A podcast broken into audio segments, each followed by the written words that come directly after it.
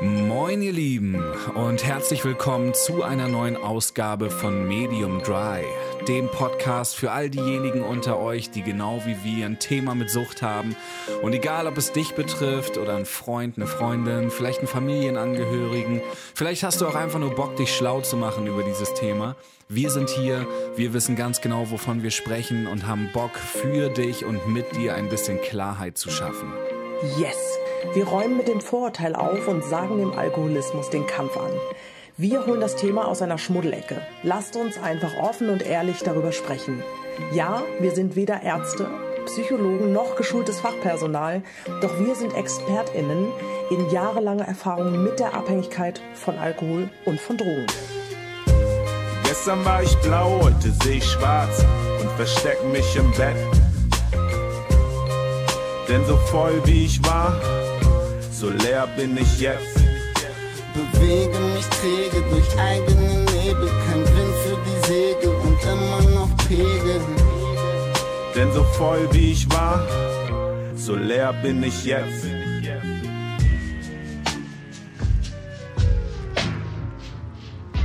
Ihr Lieben, moin und herzlich willkommen zu einer neuen und der mittlerweile siebten Ausgabe von Medium Dry und dazu auch noch der Neujahrsausgabe. Happy New Year an alle. Jiha, Happy New Year auch von mir und äh, ja, herzlich willkommen bei unserer siebten Podcast-Folge. Ich kann es gar nicht fassen. Tatsächlich ist es schon die siebte Ausgabe und ähm, ja, unser heutiges Thema wird ganz besonders spannend. Exakt. Wir können auch einfach mal das anders machen als sonst und direkt ins Thema ohne Blabla einsteigen. Sehr gute Idee. Und zwar haben wir ja jetzt schon ein paar Mal drüber gesprochen und finden es ähm, dementsprechend sehr wichtig, äh, diese Folge jetzt mal hinten an die anderen Folgen, die wir gemacht haben, ranzustellen. Und zwar soll es heute um das Thema Prozesse gehen. Das klingt immer so ein bisschen abgedroschen. Was wir damit meinen, ähm, ist vor allem einfach der ähm, ich, ich will es mal den Mindfuck nennen, den ja. ich auf jeden Fall die letzten, ja, also elf Jahre waren es, ey, die letzten elf Jahre, also seit dem Moment, an dem ich mich dazu entschlossen habe, das erste Mal wohlgemerkt, nicht mehr zu trinken, bis zu dem Zeitpunkt, an dem ich es wirklich, toi, toi, toi, geschafft habe, ähm, nicht mehr zu trinken, also quasi aktuelle Zeit. Ähm, und was in dieser gesamten Zeit einfach vorgefallen ist, was für, für, für ja, Ängste uns begleitet haben, was für Probleme wir einfach immer wieder mit ähm, unseren Aufgaben hatten. Und ähm, ich glaube, dass das ganz cool für den einen oder anderen sein könnte, ähm, das auch mal aus, aus anderen Köpfen beobachten zu können. Ja, und vor allem vielleicht auch den einen oder anderen Angehörigen äh, abzuholen, dass es eben nicht so einfach damit getan ist, zu sagen, ich höre auf. Ne? Ich mhm. denke, für Außenstehende ähm, ist es immer so, dass man denkt, ja, dann hör doch auf, hör doch auf mit dem Rauchen, hör doch auf mit dem Trinken, nimm doch einfach keine Drogen mehr. Das ist zu schaffen, man kann das schaffen, aber das ist halt einfach, ja, ein Weg. Und der ist nicht immer ganz einfach. Und ich finde es gut, dass ja. wir heute da sehr offen und ehrlich drüber sprechen. Ja, und es ist ja auch so, dass dieser, also dieser Punkt, ne, hör doch einfach mal auf und, und also dass das rein mit Logik oder mit, mit reinem Willen wenig zu tun hat, ist, glaube ich, den allermeisten klar. Ähm, vor allem denjenigen, die eben selbst Erfahrungen mit dem Thema haben, wie es ist, abhängig zu sein von etwas. Mhm. Ähm, aber äh, du sagst ja gerade, es ist zu schaffen und ähm, klar ist es das, aber äh, ein ganz, ganz wichtiger Punkt, um überhaupt erstmal dahin zu kommen, ist in meinen Augen eben die Akzeptanz, erst einmal für sich annehmen zu können, dass man diese ich nenne es jetzt mal wirklich die Krankheit hat. Ne? Also egal in welcher, in welcher Form oder auf welchem Level man sich dort bewegt. Ähm, ich glaube nicht, dass es möglich ist, aufzuhören, wenn du selbst für dich einfach noch überhaupt nicht anerkannt hast oder akzeptiert hast, dass du äh, wirklich von dieser Sucht betroffen bist. Und das ist eben genau dieser Mindfuck, von dem ich erzähle, mhm. bei mir übertrieben lange ging.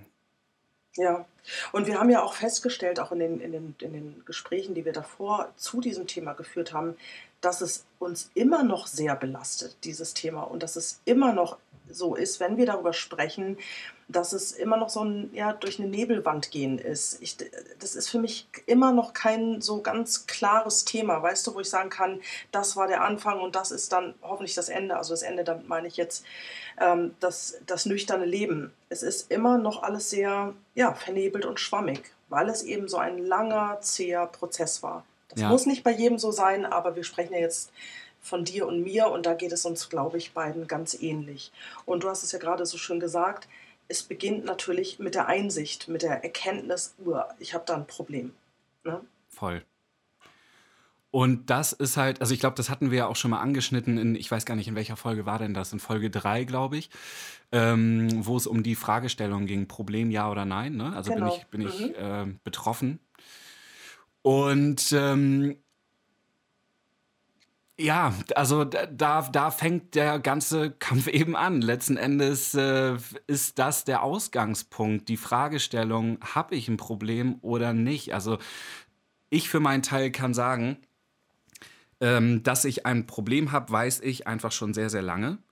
Und ähm, das alleine hat aber nicht ausgereicht, um ja, die Entscheidung zu treffen, ich höre auf. Ähm, es ist halt immer wieder so gewesen, dass ich, wenn ich darüber nachgedacht habe, eventuell aufhören zu müssen, ach, wie kann ich das am besten in, in Worte fassen? Ich finde es sehr schwierig. Ähm, es ist einfach lange Zeit so gewesen, dass ich mich nicht damit identifizieren konnte, wirklich Alkoholiker zu sein. Genau. So. Genau. Sagen wir es mal, wie es ist. So, das, es fällt genau. mir auch immer noch schwer. Ich merke das ja gerade, weißt du? Also ich, mhm. ich druck's hier irgendwie, versuche dieses Thema so ein bisschen zu umschiffen, obwohl ich mich schon so viel damit beschäftige und auseinandersetze. Aber ähm, selbst ich, wo ich mich ähm, ganz klar dafür entschieden habe, diesen nüchternen Weg zu gehen, weil ich Alkoholiker bin, ähm, selbst mir fällt es immer noch schwer, das so über die Lippen zu bringen. Und ähm, das ist eben auch ein ganz großer Punkt. So, und, und, und ohne diese Identifikation mit diesem Thema ähm, wirst du da nicht weiterkommen. Ich habe das halt immer wieder versucht, von mir wegzuschieben und immer wieder versucht, von mir fernzuhalten, weil das Bild Alkoholiker nicht mit meinem Leben zusammengepasst hat für mich, weißt du? Also ich konnte keine, keine was heißt keine Parallelen finden, aber ich habe wenige Parallelen gefunden, weil ich immer, wie wir das ja schon jetzt öfter gesagt haben, dieses typische Bild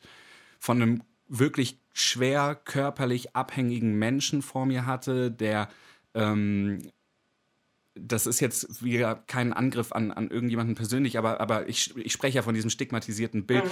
Ähm, ne? Ungepflegt, ähm, vielleicht sogar irgendwie in Richtung Obdachlos unterwegs, genau. ähm, kein Job oder kein Job haben wollen, ähm, keine Ahnung, ey, der Alkohol stapelt sich zu Hause, etc. pp. Das sind alles so Bilder, die ich lange Zeit in meinem Kopf hatte und mit denen ich Alkoholismus verbunden habe. Und deswegen konnte ich das Thema nicht mit mir in Einklang bringen. Das war ganz lange Zeit ein echt großes Problem das macht es wirklich tatsächlich so schwer. Ähm, wer du das gerade sagst, habe ich mir nochmal das Bild der Alkoholikerin ähm, ähm, überlegt, was, was ich damit immer verbunden habe. Das war eben entweder eine Frau, die wirklich immer in der Kneipe sitzt, die hat so ganz dünne Beinchen und dünne Ärmchen, aber so einen ganz dicken, so einen Bietenpanzer, weißt du, was ich meine. Mm, mm.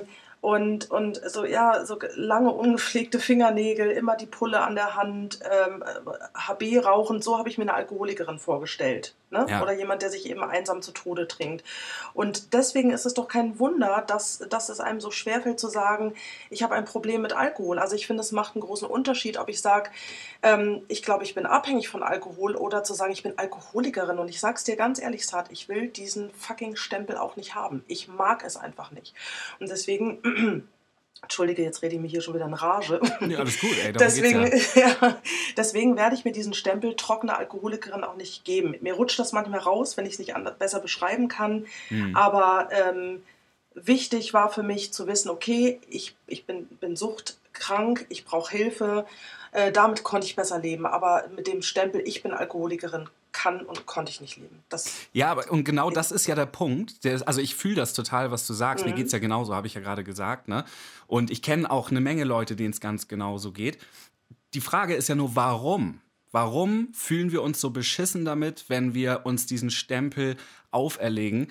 Weil in der gesamten Gesellschaft eben dieses beschissene Bild davon genau. vorherrscht. Mhm. Und weißt du, wenn ich jetzt, ähm, keine Ahnung, ey, wenn ich jetzt irgendeine vergleichbare Krankheit habe oder sowas, ne, irgendwas, was, was auch psychischer vielleicht Natur ist oder auch wenn es eine körperliche Krankheit ist, dann ist doch auch allgemein irgendwie anerkannt, ja gut, ey, der Mann hat eine Krankheit oder die Frau hat eine Krankheit und nicht, oh Gott, dieser Assi, ey, was ist denn mit dem los? Ja, und ich kann, schon, ich kann schon verstehen, warum dieses Bild so ein bisschen vorherrscht, weil natürlich ähm, mit dieser Krankheit ein bestimmtes Verhalten einhergeht, ne? Und, und man jemanden der sich jetzt nicht unbedingt mit dir persönlich lange Zeit beschäftigt hat und über diese Krankheit Bescheid weiß, dass der halt einfach nur dein beschissenes Verhalten sieht und sich denkt, okay, ey, der Typ hängt da irgendwie besoffen in der Ecke rum und verhält sich wie Karl Arsch oder so. Mhm. Ähm, logisch, also ich kann das schon nachvollziehen. Aber genau das ist halt die Problematik. Und ähm, ich möchte diesen Stempel Alkoholiker oder trockener Alkoholiker auch nicht haben. Mhm. Aber das ist ja eigentlich genau die Traurigkeit dabei, weil ich finde, dass es halt extrem wichtig ist, für sich, sich selbst einzugestehen, ja, ähm, fuck, ich bin alkoholabhängig, mhm. Schrägstrich genau. Alkoholiker, Schrägstrich, mhm. wie auch immer du es nennen möchtest. Es ist mhm. am Ende dasselbe in grün, es klingt einfach nur schöner, weißt du? Das stimmt. Ja. Und ähm, das ist halt, ja, das ist ein gesellschaftliches Problem. Das ist einfach ein Problem. Und ähm, es geht ja gar nicht mal nur um die Angst vor einem selbst, ne? also dass man sich das mhm. selbst eingesteht. Ähm, es geht ja vor allem auch um die Angst, wie sehen mich danach die anderen Leute und ähm, verliere ich irgendwie meinen Status oder verliere ich dadurch Freundschaften, ähm, verliere ich dadurch das Ansehen im Job etc. pp. Weißt du, das ist ja ähm, genau. Es geht mit so vielen Problemen einher oder, oder meint man, dass es mit so vielen Problemen einhergeht, dass, dass einfach diese Hürde, ähm, diesen Schritt zu machen und erstmal sich selbst, aber dann vielleicht auch, ähm, ja, öffentlich in Anführungsstrichen, aber zumindest mal ähm, über die eigenen Grenzen hinaus mit anderen Menschen darüber spricht, dass man dieses Problem hat, ähm, dass, dass diese Hürde einfach ähm, nicht oder erst sehr, sehr spät genommen wird. Ja, und man spielt, du hast das gut äh, beschrieben gerade, dass man eben so diesen riesen Berg sieht. Das kennen wir ja auch von anderen Themen in unserem Leben. Und wenn man das dann erstmal angeht, dann sieht man, okay, Stück für Stück, das ist gar nicht so kompliziert. Also, und das Tolle ist ja, da kommen wir aber später nochmal zu, ähm, oder darauf zurück, ist, dass wir wirklich, wirklich viel Hilfe bekommen hier in diesem ähm, wunderbaren Land. Das muss ich wirklich mal sagen. Da bin ich sehr dankbar, dass wir so privilegiert sind, dass es eben verschiedene Einrichtungen ähm, gibt und dass es sehr viel Hilfe gibt. So, das ist ganz mhm. wichtig. Und Voll. ich finde, der nächste Punkt ist, wenn man tatsächlich schon irgendwie ja, so darüber nachdenkt, oh Gott, bin ich süchtig oder nicht, brauche ich Hilfe oder nicht, dann kommt ja tatsächlich auch ein ganz unangenehmes Gefühl, nämlich Schamgefühl. Und ich finde, das ja. ist ja auch was, was einen immer wieder ausbremst, dass man sich dann doch lieber was vormacht, weil man sich einfach echt schämt, weil man glaubt ja, die anderen haben es im Griff äh, warum habe ich es nicht im Griff, warum kann ich nicht einfach wie andere irgendwie äh, zwei Gläser trinken, warum muss ich immer so übertreiben, das finde ich ist auch nochmal so ein, so ein Thema, ne, was einen wahnsinnig bewegt. Total. Voll. Also ich versuche gerade mal ähm, mich zu erinnern, wann ich mich das letzte Mal so richtig dafür geschämt habe. Ähm, ja, so in letzter Vergangenheit war es äh, natürlich einmal der Moment, ähm, den wir in der letzten Folge besprochen haben. Also das war der Rückfall. Ne? Mhm. Ähm, allerdings war diese Scham von kurzer Dauer. Äh, ich habe ja auch, wir haben ja drüber gesprochen, dass ich mit diesem Rückfall sehr viel für mich anfangen konnte. Und das war ja. extrem gut, sehr hilfreich und, und ich hoffe auch, dass das äh, vielleicht ein bisschen hilfreich für, für euch da draußen sein kann. Ähm, ich kann nur sagen, wenn es passiert, ähm, hört auf, euch selbst zu geißeln, sondern nehmt diesen Rückfall, arbeitet damit, überlegt euch genau, wo ist das hergekommen, warum ist es so weit gekommen, ähm, etc. pp. Das haben wir ja jetzt alles schon besprochen.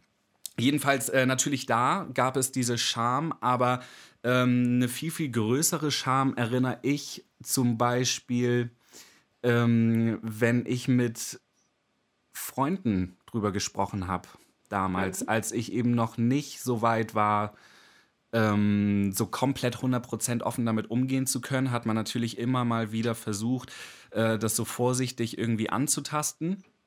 Und witzigerweise auch meistens nicht dann, wenn ich nüchtern war, sondern wenn ich schon was getrunken habe.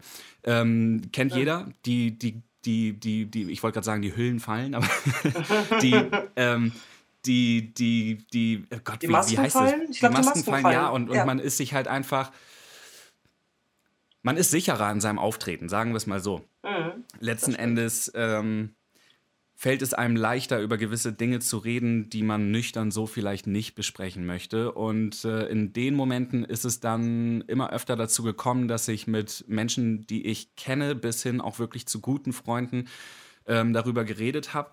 Und ich kann mich genau erinnern, wie ich jedes Mal versucht habe, dieses Thema ähm, so zu umschiffen, wie ich das vorhin auch schon mit dem Wort Alkoholiker gemacht habe, ähm, weil ich mich geschämt habe, aber viel mehr vor der vermeintlichen Reaktion dieser Menschen als vor dem, was tatsächlich dann stattgefunden hat. Weißt du, ich habe halt die mhm. ganze Zeit in meinem Kopf so eine Reaktion der anderen ähm, vor Augen gehabt, die dann auf mich zukommen wird oder hatte die Angst, dass diese Reaktion so stattfinden wird. Und in den allermeisten Fällen hat sie das nicht, muss ich ganz ehrlich sagen. Und ähm, das hat aber lange, lange Zeit gedauert, bis ich das für mich begriffen habe. Es ist ja auch ganz oft so, dass du in einem Gespräch Informationen bekommst. Also wie oft hatte ich das mit meiner Freundin schon, weißt du, dass man sich halt irgendwie, man unterhält sich über irgendwas, ähm, das Thema wird emotional, man wird vielleicht auch ein bisschen aufbrausend. Ich rede jetzt nicht von Streit, sondern einfach mhm. nur wirklich von, von Intuit sein. Mhm. Und äh, man selbst ist halt in so einer, in so einer bestimmten Geisteshaltung diesem Thema gegenüber, dass objektive Meinungen des anderen für dich auf einmal eine ganz andere Wertung bekommen. Also du denkst zum Beispiel, da greift dich gerade jemand an. Oder mhm. ähm, derjenige sagt das gerade mit so einem beschissenen Unterton. So, was soll das, weißt du? Mhm. Und ähm, dann wird man halt schnell sauer oder man wird vielleicht ähm, traurig oder man wird, man, man denkt sich, oh Gott, jetzt muss ich doch wieder zurückrudern, weil scheiße, das wird jetzt alles hier komplett bestätigt, was ich mir vorher so ausgemalt habe. Ähm, und dass das aber ganz oft eben einfach an dir liegt und gar nicht an der Meinung oder dessen, was der andere wirklich gesagt hat, sondern dass das einfach nur ähm, die Art und Weise ist, wie du das Ganze aufnimmst, dieses Sänger und Empfänger, äh, Sender mhm. und Empfänger-Ding. Mhm. Ähm, das hat richtig lange gedauert, bis ich das begriffen habe und dass ich gecheckt habe, okay, das, was derjenige sagt, sollte ich vielleicht einfach mal wirklich objektiver auffassen und nicht gleich meine gesamte Wertung von meinen Ängsten dort mit reinprojizieren, weißt du? Ich habe mal eine Frage dazu. Und zwar, ja. als du angefangen hast, das kenne ich nämlich übrigens auch ganz wunderbar. Grotesker geht es ja eigentlich nicht, dass man schön im volltrunkenen Zustand über seine äh, vermeintliche Alkoholsucht spricht. Also ja. das eben schon bei Freunden anspricht. Das habe ich nämlich auch getan. Ähm, da fallen mir auch gerade echt die unmöglichsten Szenen ein. Das geht gar nicht.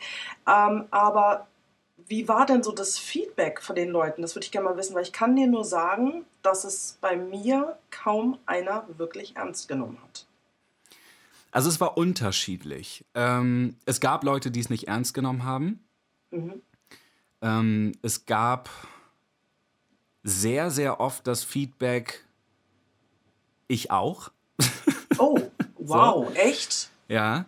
Also jetzt nicht in dem Sinne von, ja, ich auch Alkoholiker, Ausrufezeichen. Mhm. Nein, mhm. das nicht. Mhm. Aber auf jeden Fall in vielen Fällen war es so, aber gut, dazu muss man sagen, ich habe mich natürlich auch immer versucht, in Kreisen aufzuhalten, in denen man viel trinken kann. Ne? Mhm. Mhm. Ähm, nee, aber letzten Endes habe ich auf jeden Fall oft das Feedback bekommen, ui, ja, ich, ich habe auch das Gefühl, ich trinke zu viel und ich habe mir auch schon vorgenommen, jetzt mal wieder ein bisschen kürzer zu trinken oder ähm, keine Ahnung, ey, wie oft habe ich von ähm, ich sage jetzt nicht ihren Namen, aber von, von einer guten Freundin von mir gehört, ähm, yes, jetzt kommt wieder Sober January oder, oder mhm. keine Ahnung, Sober Oktober oder wie auch immer man den ganzen Scheiß nennen möchte.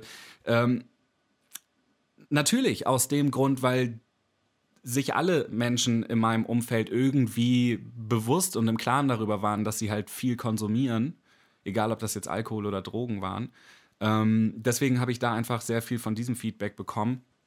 Aber es gab ähm, oft auch Gespräche mit, ähm, mit, mit zum Beispiel auch meiner besten Freundin. Ähm, ich will jetzt nicht sagen, dass sie das nicht ernst genommen hat, aber sie hat meine Entscheidungen oft nicht ernst genommen, wenn ich zu ihr gesagt habe, ey, ich mache jetzt mal wieder eine Pause. Und das hat sie aber auch nicht aus Respektlosigkeit getan, sondern das hat sie getan, weil sie natürlich mich jetzt auch schon viele Jahre kennt und genau weiß, oder was heißt weiß, aber dass sie gesehen hat, jedes Mal, wenn ich mich dann entschieden habe, nicht mehr zu trinken, dass ich es nicht durchgezogen habe. Ja. Und Ja, ja. sie war mittlerweile, also sie war oft die erste, die ich dann wieder angerufen habe und meinte, ey, komm, lass steil gehen. Während ich betrunken war, habe ich sie dann angerufen oder was auch immer. Und ähm, das sind so ein bisschen die ja, Momente gewesen, wo, wo, wo es jemand nicht ernst genommen hat. Aber ähm, es Ja, gab, glaube ich, das bei mir Verständnis. niemanden. Verständlich, Ja, Entschuldigung. Mhm. ja, nee, alles gut. Nee, aber es gab bei mir eigentlich, wenn ich genau drüber nachdenke, niemanden, der, der gesagt hat, ach komm, ey, du übertreibst doch und sowas. Also das ähm, überlege ich gerade, ich will nichts Falsches sagen. Es, also je oberflächlicher ich drüber gesprochen habe, desto eher kam dieses, ach, übertreib doch nicht. Aber wenn ich wirklich ernsthaft mit jemandem drüber geredet habe und meinte, ey, I got a problem, Mhm. ähm, dann sind die allerwenigsten, wenn nicht sogar gar keiner da gestanden und hat gesagt, ach, komm. Also das gab es bei mir tatsächlich wenig. Wenn ich dann wirklich ernsthaft mit jemandem drüber gesprochen habe. So. Ja, das ist, das ist echt spannend. Also wie gesagt, äh, bei mir wurde das tatsächlich nicht so ganz ernst genommen, aber ich muss auch fairerweise sagen, dass ich mich an viele Gespräche im Detail gar nicht mehr erinnern kann. Ich kann mich gerade nur an eine sehr, sehr skurrile Situation erinnern.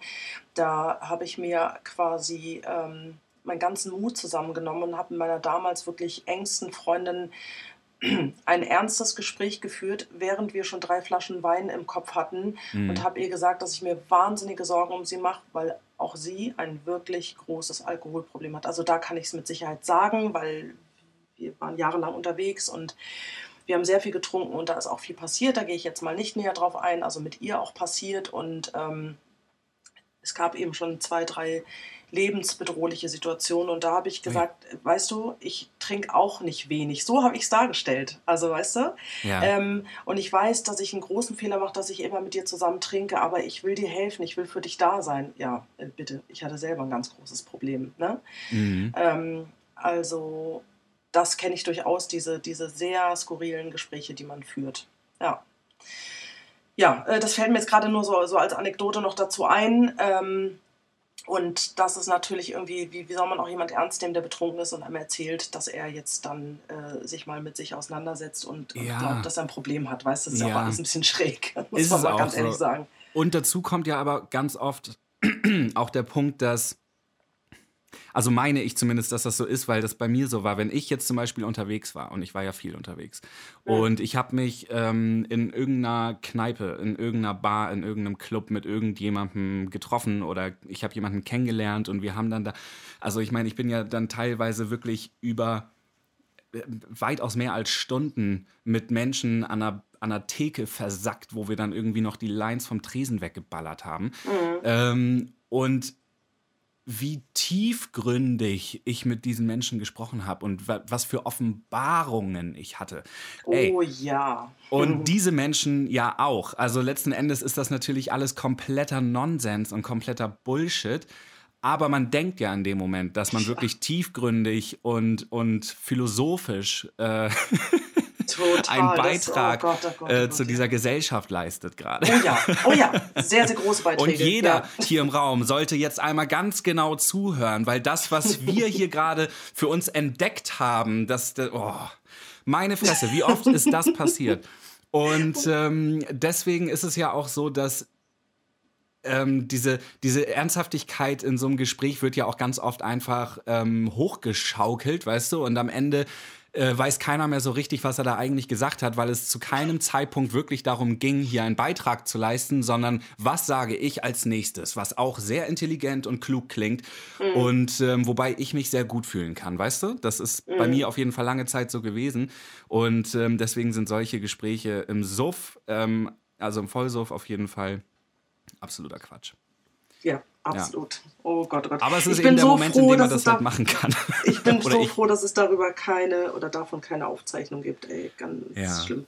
Ganz schlimm. Ich, ich hoffe es zumindest. Ich hoffe es zumindest. Ich hoffe es zumindest. Ja, ich hoffe das auch. Also ich habe zumindest keine und ähm, ich hoffe auch, dass kein anderer welche hat. Naja. Ja.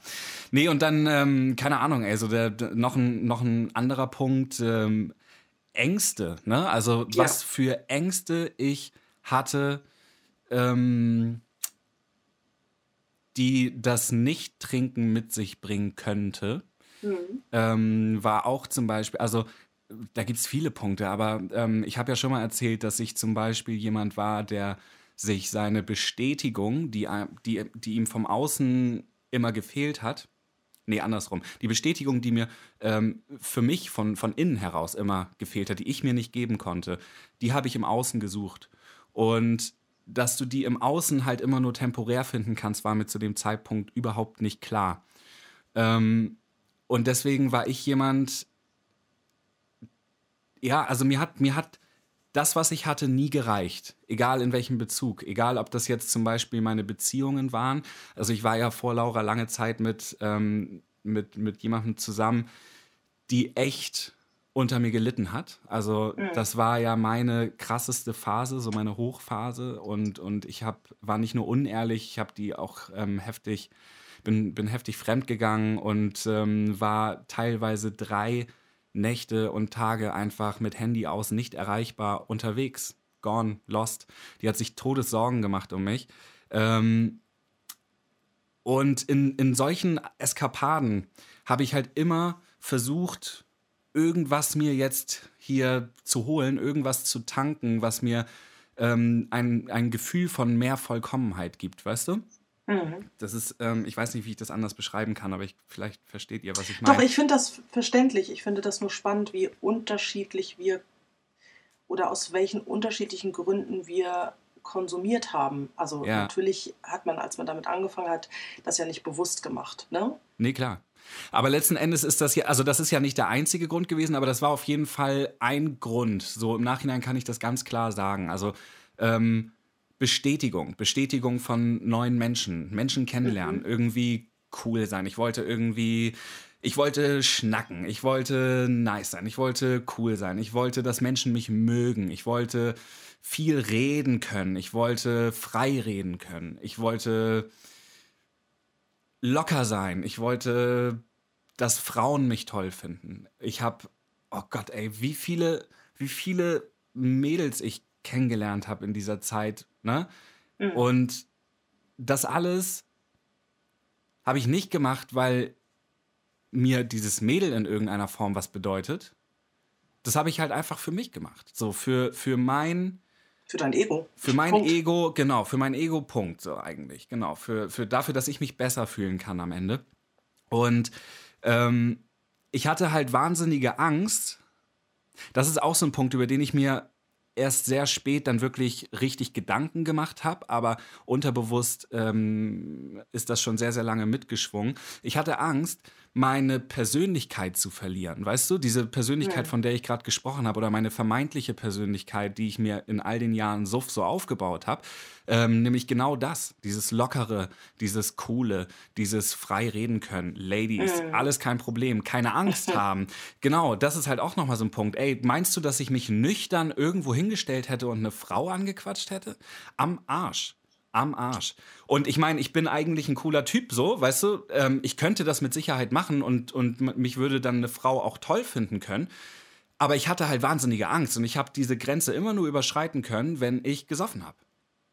Und je mehr ich getrunken habe, desto einfacher war es für mich, aber desto stinkiger, schwitziger und lallender war ich natürlich auch. Und ähm, gut, wenn ich dann halt eine Perle getroffen habe, die genauso gelallt hat, dann war es einfach. Aber ja, so war es ja meistens, oder? Tages, ja, so war es halt meistens, ja. genau. Äh, wie auch immer, ich will damit sagen, ich hatte Angst, das alles zu verlieren, wenn ich nicht mehr trinke.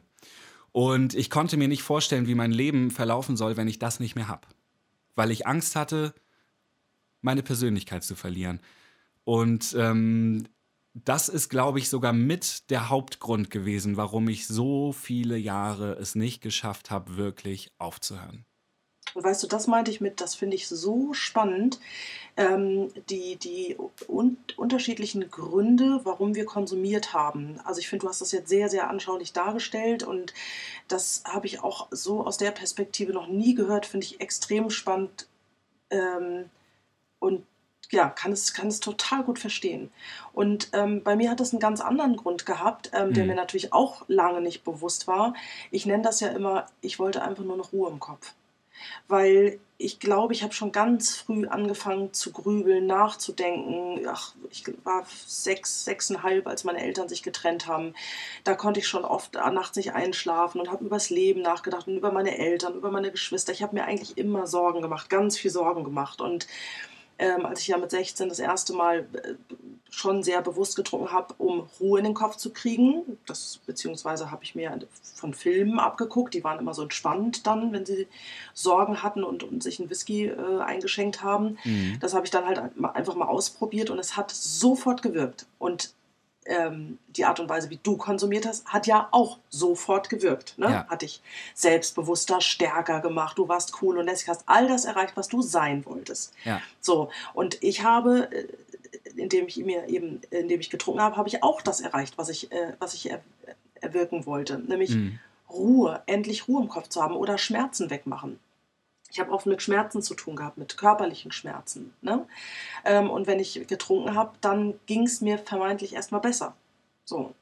Es ist halt ja. so, eine, so eine Ruhe eingekehrt. Ich glaube, es ist echt nochmal ganz wichtig, darüber zu sprechen. Vielleicht hilft es dem einen oder anderen da draußen, ähm, zu sehen, aus welchen, aus welchen unterschiedlichen Gründen wir beide eben konsumiert haben.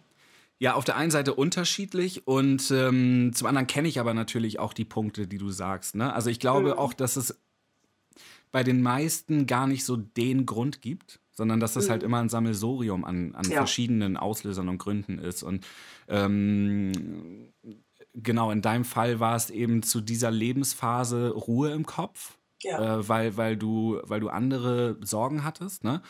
Und ähm, in, in meiner Phase war es eben das, was ich gerade beschrieben habe, also ne, das, das, den, den Aufbau meines Selbstbewusstseins.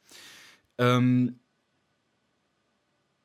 und letzten Endes kenne ich aber auch die anderen Punkte, also auch dieses Ruhe im Kopf kriegen. Das war ja jetzt zum Beispiel bei meinem letzten Rückfall war das ja der Fall. Da hat das ja nichts mehr mit, mit Selbstbewusstsein oder so zu tun gehabt. Dieses Thema ist auch witzigerweise in den letzten Jahren immer weiter abgeflacht. Also ich habe ähm, im Nüchternen immer mehr Selbstbewusstsein aufgebaut, wahrscheinlich aber auch durch ähm, ach, da kamen viele Sachen aufeinander. Da, da, da ist ja dann zum Beispiel 2018 auch ähm, dieser berühmte Unfall von mir gewesen. Mhm. Und ähm, danach habe ich mir sowieso so ganz äh, essentielle und existenzielle Fragen gestellt, wie ähm, was ist das hier eigentlich alles, ne? Dieses Leben und warum und ähm, für wen mache ich das alles hier? Und äh, da ging das dann los, dass ich Entscheidungen getroffen habe für mich, dass ich äh, mein, meine berufliche Entscheidung in Richtung Selbstständigkeit äh, getroffen habe und ähm, dass ich mich von einigen Leuten getrennt habe. Äh, einige Leute haben sich danach auch von mir getrennt. Und da ist viel in mir gewachsen. Also ich habe zu der Zeit zwar noch nicht aufgehört zu trinken, ich hatte zwar immer mehr quasi diese, diese Gedankengänge oder, oder auch immer öfter so eine Entscheidung für mich getroffen und dann wenigstens angefangen, das durchziehen zu wollen, auch wenn es dann am Ende nicht geklappt hat. Aber das ist ja, ähm, wir sprechen ja über die Prozesse. Es genau. ist ja genau. ein, ein großes, Weg. genau, ein großer, langer Weg, der mhm. ja rechts und links immer wieder neue Ereignisse mit sich bringt. Und, und am Ende ist ja das Ergebnis nicht ähm, das Ergebnis einer Situation, sondern von 150 Millionen Situationen, die, die alle ihr ihr Zutun gegeben haben für das. Ja, kann ich nur so. bestätigen. Mhm. Und ähm, dadurch ist eben auch viel Selbstbewusstsein in mir gewachsen, wo vorher keins war oder weniger war. Und ähm, dadurch hat dieser Faktor immer weiter abgenommen, dass ich aus dem Grund des fehlenden Selbstbewusstseins getrunken habe. Und ich bin immer mehr dorthin gekommen, was du gesagt hast, weil ich dann nämlich auf einmal viel zu tun hatte und weil ich dann auf einmal diesen ganzen Stress im Kopf hatte, ähm, dass ich den ruhig machen wollte. Also ich kenne das auf jeden Fall sehr gut. Ich habe jetzt schon wieder hier ein bisschen, bisschen mich verloren, aber ich kenne das sehr gut ähm, und glaube auch, dass das für euch da draußen ähm, sinnvoll ist zu wissen, dass ähm, ja, dass, dass das einfach sehr facettenreich sein kann und dass man vielleicht so ein bisschen aufhören sollte, nach dem einen Grund zu suchen. Also man neigt ja ganz oft dazu zu sagen, oh, in meiner Kindheit, meine, meine Mutter war scheiße zu mir oder mein Papa hat uns früh verlassen oder, ne? Und dass das mhm. der Grund für alles ist. Und man vergisst so ein bisschen, dass ja aber nach diesem Ereignis, was auch immer das dann war, ähm, ja auch vielleicht noch mal fünf, sechs, sieben, acht, neun Jahre Leben stattgefunden haben. Und ähm, ja, das, wo du jetzt stehst, ist eben das Ergebnis nicht einer Scheißsituation von früher, sondern einer Zusammenreihung an Ergebnissen, die wiederum Ergebnisse waren von Zusammenreihungen von Ergebnissen, die wiederum Ergebnisse sahen, bla bla bla, weißt du? Also so, genau. so muss man das Ganze halt ein bisschen betrachten und dann verliert man vielleicht auch ähm, mal kurz den Überblick, aber man kann sich dadurch vielleicht auch ein kleines bisschen von so einzelnen Schicksalsschlägen distanzieren. Ja, und irgendwann tatsächlich, ähm, das hast du irgendwann auch mal in einem Gespräch jetzt abseits vom Podcast gesagt, muss man, man muss gar nichts, aber wenn man möchte, stellt man sich irgendwann die Frage, ähm, habe ich ein Problem, ja oder nein? Ja. So, und dann fängt, wenn man sich dafür entscheidet, ja, ich äh, bin mir ziemlich sicher, dass ich ein Problem habe, dann das ist dann so dieser Weg, den man dann langsam geht, der eben auch nicht von heute auf morgen passiert, so wie du es gerade beschrieben hast. Das ist ja ein, das ist ein Puzzle aus ganz vielen Einzelteilen und aber das ist der Anfang. Also wenn du ja. für dich sagst, ich fühle mich damit nicht mehr wohl, ich bin damit nicht mehr glücklich oder es macht mich, genau, es macht mich vor allem unglücklich. Ähm, mir geht es halt auch seelisch immer schlechter und auch körperlich, dann bist du, finde ich, schon auf einem guten Weg, wenn du anfängst, es dir einzugestehen. Oder, ja. Saad? Ja, absolut. Also dieses Eingeständnis ist eben das A und O. Das ist das, was am allerlängsten dauert, habe ich das Gefühl. Also es war bei mir so. Ähm, und zwar nicht das oberflächliche Eingeständnis, sondern das ehrliche Eingeständnis, sich vor den Spiegel zu stellen und wirklich sich selbst in die Augen gucken zu können und zu sagen, ja, fuck. Mhm. Es mhm. ist so, ich bin alkoholabhängig oder ich bin kokainabhängig oder ich bin was auch immer abhängig. Ähm, ja, das ist auf jeden Fall das A und O. Und dann geht's eben los. Ne? Also ähm, jetzt mal die, die ganzen Vorboten oder die Ängste, die damit einhergehen, ähm, außen vor gelassen. Das haben wir ja gerade besprochen. Aber dann, dann geht eben der Weg los. Und der, der zweite Teil des Kampfes, ne? dass man halt die Entscheidung getroffen hat oder zumindest die, die, das Eingeständnis gemacht hat und dann seinen Weg anfängt. Und in vielen Fällen, also ich will das jetzt nicht über einen Kamm scheren. Es gibt einige Menschen, die dann einfach sagen, oder was heißt einfach, aber die dann die Entscheidung für sich treffen, nö, das war's. Und die packen das, das ist cool. Mhm. Und mhm. dann gibt es halt wiederum die Menschen, äh, die dann nochmal Jahre brauchen, bis sie es wirklich schaffen. Und ähm, das ist dann eben dieser Kampf von Gottes Willen, ich will doch aufhören, aber ich krieg es einfach nicht hin. Und da wird jetzt interessant, ähm, deswegen auch jetzt mal die Frage an dich. Mhm. Was waren denn für dich vielleicht mal so die Main Points, diese Main Bullet Points, wo du gesagt hast, ähm, oder anders gefragt, das ist ein bisschen blöd ausgedrückt. Ähm, wie, wie hast du diesen Mindshift hinbekommen und als du ihn hinbekommen hast, wie, wie ist das Ganze bei dir weitergegangen? Also hattest du ähm, im Freundeskreis vielleicht ähm, dann das Bedürfnis, diese Gespräche zu suchen oder bist du dem eher aus dem Weg gegangen? Hast du das eher öffentlich gemacht? Bist du eher in dich gekehrt? Wie hast du ähm, das gemacht, dass du diesen Weg eingeschlagen hast, wirklich aufhören zu wollen? Ähm, ich weiß gar nicht, warum mich das so krass jetzt berührt, wo, wo du mich das fragst. Also ich habe jetzt gerade echt das Gefühl, ich könnte anfangen zu heulen. Ich kann es aber nicht beschreiben und erklären, warum. Krass. Ich glaube einfach, das kommt jetzt wieder so hoch, diese lange Qual, weil das war ja, weil du hast mich ja gefragt, wann war der Punkt, ne? Mhm. Wann ich mir das eingestanden habe. Und der Punkt war 2005, Saat. Das habe ich ja schon mehrfach im, im Podcast gesagt. Und mhm. ähm, ich habe mir darum, wie gesagt, 13 Jahre Gedanken gemacht. Und das, wenn ich jetzt so darüber nachdenke, dann wird das so körperlich und gerade so anstrengend und quält mich gerade so, weil ich habe das ja schon fast nur mit mir alleine ausgemacht, weißt du? Mhm. Und ähm, ich habe dann im Mai, Juni 2018 angefangen, das hier und da zu streuen, dass ich weiß, dass ich zu viel trinke. So habe ich es immer dargestellt und dass ich mir jetzt mal Hilfe holen werde. Aber so richtig besprochen in der Tiefe habe ich es mit niemandem. Und das auch erst Und- 2018 angefangen? Also Ja, das, ja. da ist ja echt. Ja, Ja, ja, okay. Mhm. Genau, 2018. Ich habe meinem Sohn das ab und zu mal gesagt und habe gesagt, ja, ich finde, ich trinke zu viel und ich muss mal aufhören. Und dann habe ich auch mal zu ihm gesagt, ähm, ja, ich, ich höre jetzt mal auf. Aber der hat mich auch nicht ernst genommen, weil ich habe es ja nie wirklich sein lassen, weißt du? Mhm. Ähm, und ich, also ich kann mich nicht an so ein richtiges Schlüsselerlebnis erinnern. Ich weiß nur, dass, und das habe ich auch schon mehrfach erzählt, dass es mir im Mai 2018 so dreckig ging, dass ich wusste, es gibt jetzt nur noch Hop oder Top.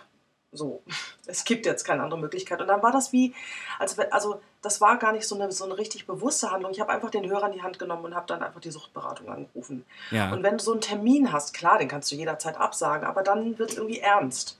ja. Und, und ich, ich, da war irgendwas in mir, was so klar gesagt hat, ich kann nicht mehr, ich kann einfach nicht mehr. Und mit dem Termin, den ich dann auch wahrgenommen habe, ist das, ja, ist das Ganze zum Laufen gekommen. So, da habe ich das auch nicht mehr hinterfragt, ob ich es jetzt mache oder nicht. Weißt du? Ja. Ja. Und ähm, von dort aus bist du dann auch immer ehrlich quasi damit umgegangen? Also wenn jetzt Ja. nur, okay, also auch bei deinen Freunden, bei allen Leuten, also du hast es dann einfach, du hast die Karten offen auf den Tisch gelegt. Also ja, ich habe auf jeden Fall nicht gelogen. Ich habe ähm, gesagt, dass ich da was vorhabe und dass ich, dass ich äh, zu viel trinke und dass ich ein Problem habe. Aber so richtig, richtig kapiert haben es die Leute, glaube ich, erst. Und das liegt aber eher an mir als an, an meinen Freunden oder meinen Verwandten, als ich dann gesagt habe, so, am 3. Januar äh, 2019 gehe ich in eine Entzugsklinik. Da war es, glaube ich, richtig, also es war auch ein Schock für die meisten. Mhm. Ähm, denn auch im Nachhinein sagen immer noch ähm, Freunde, dass sie das nicht so ganz fassen können. Ja. Dass sie das nicht verstanden haben, dass sie das nicht wussten, wie, wie schlimm das Ausmaß eigentlich war. Ja. Hm. Was ich verstehen kann, weil ich meine, wir kennen uns ja, ähm, hat jeder jetzt, glaube ich, auch schon gehört. Also mein gesamtes Leben lang kennen wir uns jetzt mittlerweile. Mhm. Und ich habe das. Gut, ich war vielleicht auch jung noch, ne, zu einem gewissen Zeitpunkt. Bei dir Mhm. sind es ja 27 Jahre, ich bin 31 Jahre alt. Mhm. Also, das heißt, dieses Problem begleitet dich, seitdem ich lebe. So. Mhm. Und ähm, mir ist nie aufgefallen, dass du besonders viel trinkst. Also wir haben uns zwar auf Partys klar auch betrunken getroffen, Ja, aber ähm, das waren ja auch Partys und auf Partys Genau. ist man betrunken. Ge- so also so zumindest so in meiner Welt damals. damals, genau. Ja. ähm, genau, deswegen, also ich kann schon, schon verstehen, warum vielleicht der ein oder andere das bei dir überhaupt nicht gesehen hat. Ich bin ja nicht aufgefallen, Zart. Und Ja. ich glaube, das betrifft ganz viele Menschen da draußen. Und ja, auf der Party waren wir halt alle betrunken. Äh, da findet man sich ja untereinander auch normal. Das haben wir beide auch schon festgestellt, dass wenn man selber nüchtern ist Mhm. und ähm, auf einer Party ist und die Leute werden immer betrunkener, dann denkt man, ach du Schande, was erzählen die denn für eine peinliche Scheiße? Ähm, aber man selber kam sich ja auch so lässig und cool vor, weißt du, äh, Ja, in dem. Moment. Und es war ihm nicht bewusst, was für ein Quatsch man da erzählt. Ähm, auf jeden Fall, jetzt habe ich den Faden verloren. Genau, achso, ja, auf Partys, klar, da bin ich nicht aufgefallen. Ich bin auch nicht auf irgendwelchen Firmenfeiern aufgefallen. Ich wusste mich immer zu benehmen. Und ich wusste mich wohl auch zu Hause von meinem Sohn zu benehmen, weil mein Sohn, ich rede da ja auch sehr offen drüber. Und er sagt, na ja, aber ich habe mir eine Alkoholikerin auch anders vorgestellt. Weil du lagst halt nie irgendwo auf dem Boden oder ich musste dich nie aus irgendeiner Kneipe irgendwie rausholen. Mhm. Aber was wirklich niemand, niemand mitbekommen hat, meine Partner nicht, mein Sohn nicht, Familie nicht, Freunde nicht, ist, dass wenn ich dann nach Hause gegangen bin, habe ich noch mehr getrunken. Ja, Und das hat keiner mitgekriegt. der Classic. Ne? Das kenne ich genau, auch. Genau, genau. Das, wie habe ich es immer genannt, das Sicherheitsbier oder den Sicherheitswein. So. Ja, Da das ich Thema hatten wir ja auch schon mal, ne? Genau. Da hast du Mhm. ja erzählt, dass du auch gerne nochmal den Schlenker zur Tanke gemacht hast, von Genau. wegen, ich hol mir nochmal eine Tafel Schokolade oder ähnliches, ne? Genau. Und ähm, einfach nur die Sicherheit zu haben, da ist noch was im Kühlschrank, selbst wenn du Ja. es dann nicht mehr trinkst. Ja, genau. Ja, kenne ich. Hauptsache es steht geöffnet vor dir und du wachst am nächsten Morgen schön neben der Bierbuchse auf. Du, nicht Buchse, Büchse heißt das. Oh Gott, Buchse ist was anderes. die Buchse ist, glaube ich, die, Ja. die oh Gott. Ja, genau. Ja. Also ja, nee, cool, krass. Ähm, Dieses, ich habe nämlich jetzt auch noch mal so explizit gefragt, ähm, was die Ehrlichkeit bei deinen Freunden angeht, weil äh, ich da einmal ja auch so ein bisschen den Vergleich zu mir haben wollte, ähm, weil nämlich dieser Punkt, ähm, das Ganze tatsächlich öffentlich zu machen, ich nenne das jetzt mal so, mhm. also damit meine ich jetzt nicht Podcast öffentlich, sondern halt ähm, weiter gestreut als Mama, Papa, Schwester, bester Freund. Mhm. Ähm, das war für mich der Punkt, der mir am meisten Angst gemacht hat, weil ich nämlich also da ist dann kein Zurück mehr. Weißt du, ich war ja sowieso schon immer jemand, der, ähm, habe ich ja erzählt, sein, sein Ansehen gesucht hat und mhm. das äh, krankhaft haben wollte, egal wie. Und die Blöße, die es mir gegeben hätte, das zuzugeben, zu sagen, okay, ich gehe jetzt diesen Weg, nicht mehr zu trinken und es dann vor allen Leuten nicht zu schaffen, ähm, das war eine riesengroße Wand, durch die ich nicht, äh, über die ich nicht rüberkam, so eine Mauer oder so eine Tür, die halt immer abgeschlossen war, weil ich halt mich das einfach, ich habe es mich einfach nicht getraut. So, Angst, war, genau. Ich hatte Angst, Angst so genau. Ja. Und deswegen war halt ähm, das und das ist so oft im Leben so, ne? Die Dinge, vor denen du am meisten Angst hast, sind meistens die Sachen, die du tun solltest, äh, damit du vorankommst. Also ja. das kann man, kann man auf viele Dinge beziehen, aber es war in dem Fall ganz, ganz wichtig für mich, ähm, den Schritt zu machen. Und das hat lange gedauert, aber ich habe gemerkt, als ich das getan habe, war auf einmal mehr Druck im Background quasi noch, ähm, das Ganze jetzt auch wirklich hinzukriegen. Ähm, hat jetzt trotzdem nicht direkt geklappt, aber es war trotzdem einfach ein, ein sehr wichtiger Schritt. Und ähm, klar habe ich dann teilweise angefangen, alleine dann doch noch mal zu trinken, weil ich es halt nicht zugeben wollte, etc. pp. Aber ähm, auch das ist dann, weißt du, das gehört irgendwie alles mit dazu. Also ich persönlich kenne keinen alkoholabhängigen Menschen, der gemerkt hat, oh Gott, ich habe ein Problem und das dann einfach direkt lassen konnte. Also das, ich, ich kenne keinen. Keine Ahnung, ob es diesen nee. Menschen gibt. Wenn es den nee. gibt, melde dich bei uns. Ey, das würde mich sehr interessieren. ja. Ähm, aber es ist doch irgendwie bei allen Menschen ein Prozess und das ist ja auch ganz logisch, weil dieser ganze Stoff ähm, im Körper irgendwie erstmal verarbeitet wird und sich dann irgendwie dein Suchtgedächtnis bildet und das sind ja alles irgendwelche neuronalen Verbindungen, die nicht von heute auf morgen entstehen, weißt du? Mal ganz abgesehen von den körperlichen Beschwerden und den Krankheiten etc. pp.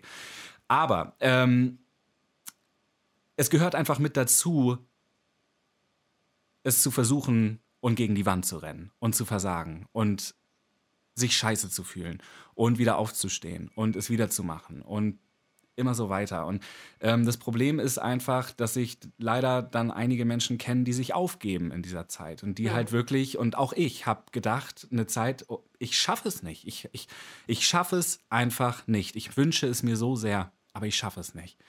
Und dann. Weißt, weißt du noch, wann das war? Ja, das so, ist relativ.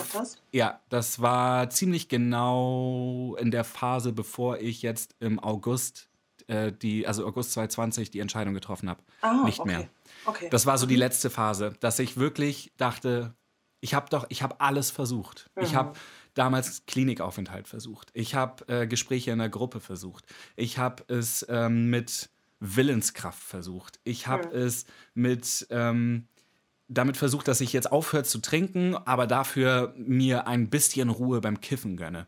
Ich mhm. habe es mit, mit, mit allem möglichen Scheiß versucht. Ich habe versucht, mir beruflich so viel aufzuladen, dass ich quasi keine Zeit mehr zum Trinken habe. Hat auch nicht geklappt. Dann habe ich mhm. während der Arbeit gesoffen. Oder ich habe danach direkt und habe dann das nicht mehr geschafft, am nächsten Tag meinen Termin wahrzunehmen oder was auch immer. Mhm. Ich habe alles Mögliche versucht, ähm, in meinen Augen alles Mögliche.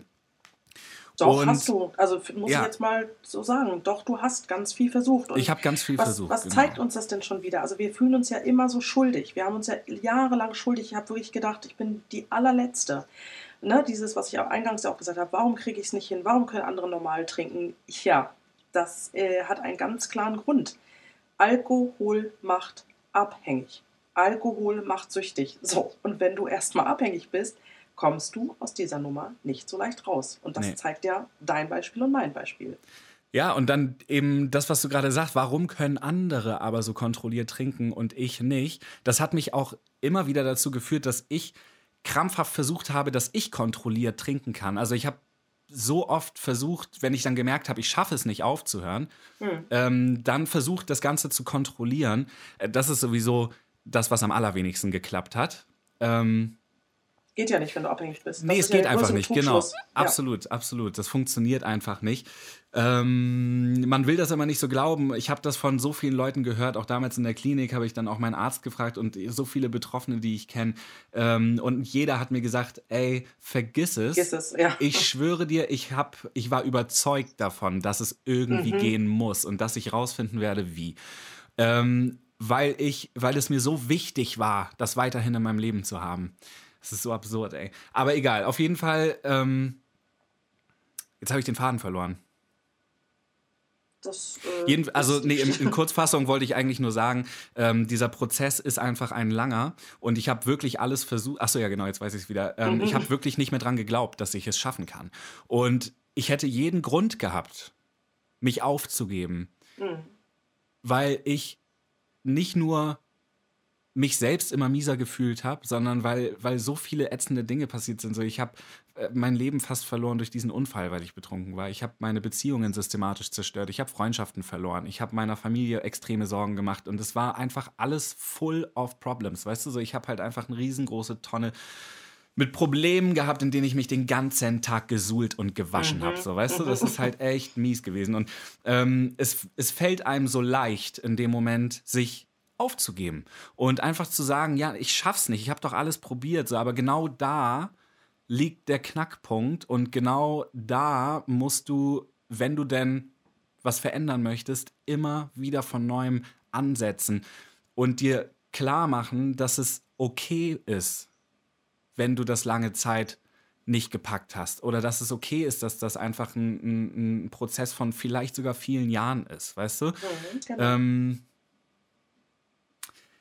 ja, ich weiß nicht, wie ich es anders beschreiben soll, als, als immer wieder neu anfangen, immer wieder neu anfangen, immer wieder neu anfangen und nicht die Hoffnung zu verlieren, fang nochmal an und fang nochmal an und fang nochmal an. Sade, ich mag dieses Bild von dieser Tonne. Ich habe noch kein richtigen, richtiges Wort für diese Suhltonne. Ich nenne sie jetzt erstmal Suhltonne, weil ich das so bildlich sehe, wie man sich in dieser Tonne suhlt und es gibt nur zwei Möglichkeiten. Äh, entweder man ertrinkt irgendwann in dieser Suhltonne oder man klettert da raus. Und das ist mühsam, aber es ist machbar.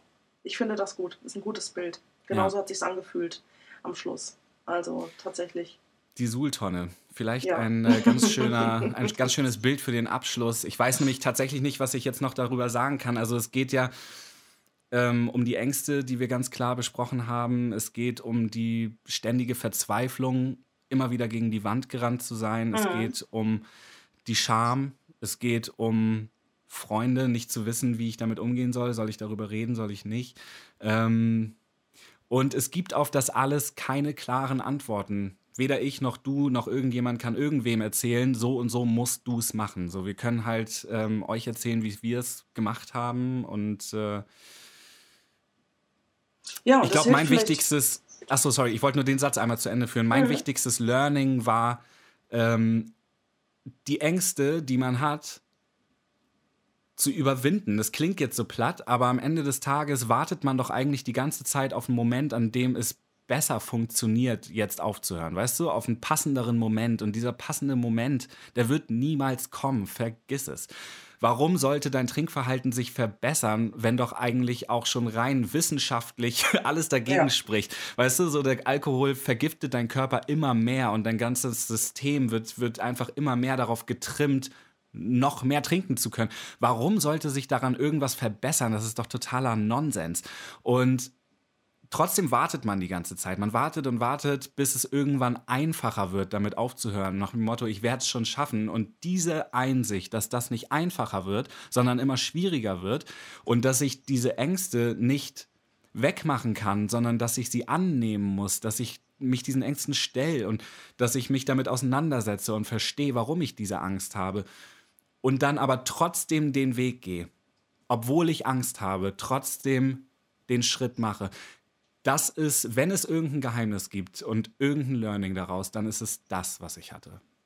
Absolut. Und ich kann nur abschließend sagen, Ähm, My Learning war Reden hilft, darüber sprechen hilft. Und das ist vielleicht nicht für jedermann was, aber es war ein, ein guter Freund von mir, tatsächlich aus Portugal, der mich zu den anonymen Alkoholikern geschickt hat. Und ich habe mich innerlich so geweigert, dahin zu gehen. Und ich kann nur sagen, einfach mal hingehen, sich da reinsetzen, zuhören. Ähm, das kann sein, dass das gar nichts äh, für dich da draußen ist, aber einfach mal das Gefühl zu bekommen, krass, ich bin gar nicht, ich bin nicht allein mit dem Thema. Es gibt noch ganz viele andere, die Guttempler und das Blaue Kreuz und wie sie alle heißen, aber tatsächlich ähm, A, drüber reden, mit anderen drüber reden oder auch mal anderen zuhören, die einfach auch die gleichen Erfahrungen und, gemacht haben und auch die gleichen Probleme haben wie wir. Ja. Und ähm, ich bin froh, dass ich drüber geredet habe. Ich bin froh, dass ich zu den anonymen Alkoholikern gegangen bin und alles andere ist Geschichte. Safe. Und auch an der Stelle nochmal ähm, auf der einen Seite die Punkte, die Titi Layo gerade genannt hat, oder die Anlaufstellen. Das sind ähm, die offiziellen Stellen, die ähm, gut und, und schön sind. Ähm, wenn du die oder sagen wir es anders, wenn du nicht die Kraft für dich selbst gerade aufbringen kannst, ähm, dich wirklich dort zu melden, weil das irgendwie noch eine zu große Wand ist, dann versuch's doch, habe ich letztes Mal auch gesagt, ähm, auf, auf leichteren Wegen. Ähm, versuch's vielleicht mal ähm, in der Community von uns, versuch's mal in der Community von Misoba oder von Natalie oder von Nie wieder Alkohol. Ähm, die Facebook-Gruppe Rauschlos Glücklich, ähm, sagtest du letztes Mal, sind glaube ich genau. über 500 Leute ja. mittlerweile mhm. oder 600, ich weiß es gar nicht genau. Mhm.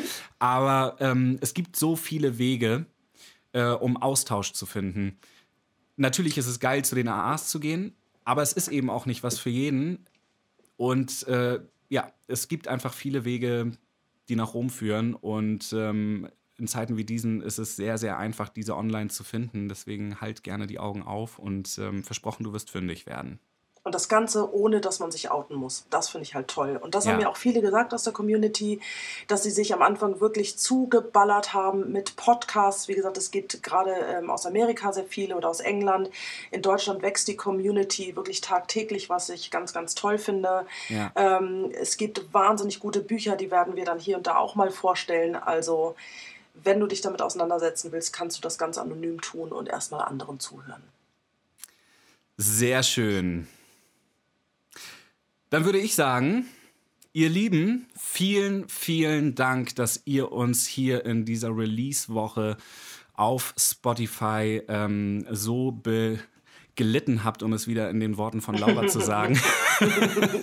ich mag das Wort. Ich mag es auch. Ähm, es war eine eine schöne Reise, diese gesamte Vorbereitung auf den Podcast, auf das Release. Und ähm, es waren schöne Gespräche mit dir, Titi. Ich bin extrem gespannt, wie das Feedback von draußen sein wird. Das hier ist jetzt nämlich tatsächlich die letzte Folge, die wir blind in die Luft aufnehmen. Ab der mhm. nächsten Folge wird es dann tatsächlich von draußen Feedback geben. Ich bin extrem gespannt. Hoffe, dass euch der Podcast genauso viel bringt, wie er uns bringt. Die Gespräche sind natürlich auch für uns extrem hilfreich und ähm, wichtig, aber das Ganze soll nach wie vor nicht unserer eigenen Belustigung dienen, sondern wir wollen euch vor allem damit helfen. Deswegen freuen wir uns, wenn ihr uns mitteilt, ob das Ganze für euch spaßig ist, ob euch das hilft, ob ihr der Meinung seid, wir verlieren uns in der einen oder anderen Sache zu viel oder auch zu wenig. Sind es vielleicht Themen, die ihr noch nicht gehört habt, auf die ihr Bock habt? Ähm, Erzählt es uns. Ihr könnt uns gerne über Instagram medium-dry erreichen oder über unsere Webseite mediumdry.de. Wir freuen uns über jede Nachricht und wir freuen uns über jedes Abo. Spreadet die Botschaft, hilft uns dabei, das den Leuten so einfach wie möglich zu machen, sich mit dem Thema auseinanderzusetzen. Und wir wünschen euch einen wunderschönen Tag. Macht's gut. Bis dann. Ich würd mich gern wegzaubern, abracadabra, fuck. Wieder so ein rabenschwarzer Kater. Gestern noch Superman, heute Drachman, der wie ein Scheintoter in seinem Bett abhängt. Mir egal, ich werd heute eh nicht mehr rausgehen. Nur noch vom Bett zum Kühlschrank zur Couch gehen. Und dann hock ich da, kau auf meinem Zwieback, räum mich in die Decke und denke, dass mich keiner lieb hat. Gestern war ich blau, heute seh ich schwarz und versteck mich im Bett. Denn so voll wie ich war, so leer bin ich jetzt. Bewege mich träge durch eigenen Nebel, kein Wind für die Segel und immer noch Pegel. Denn so voll wie ich war, so leer bin ich jetzt.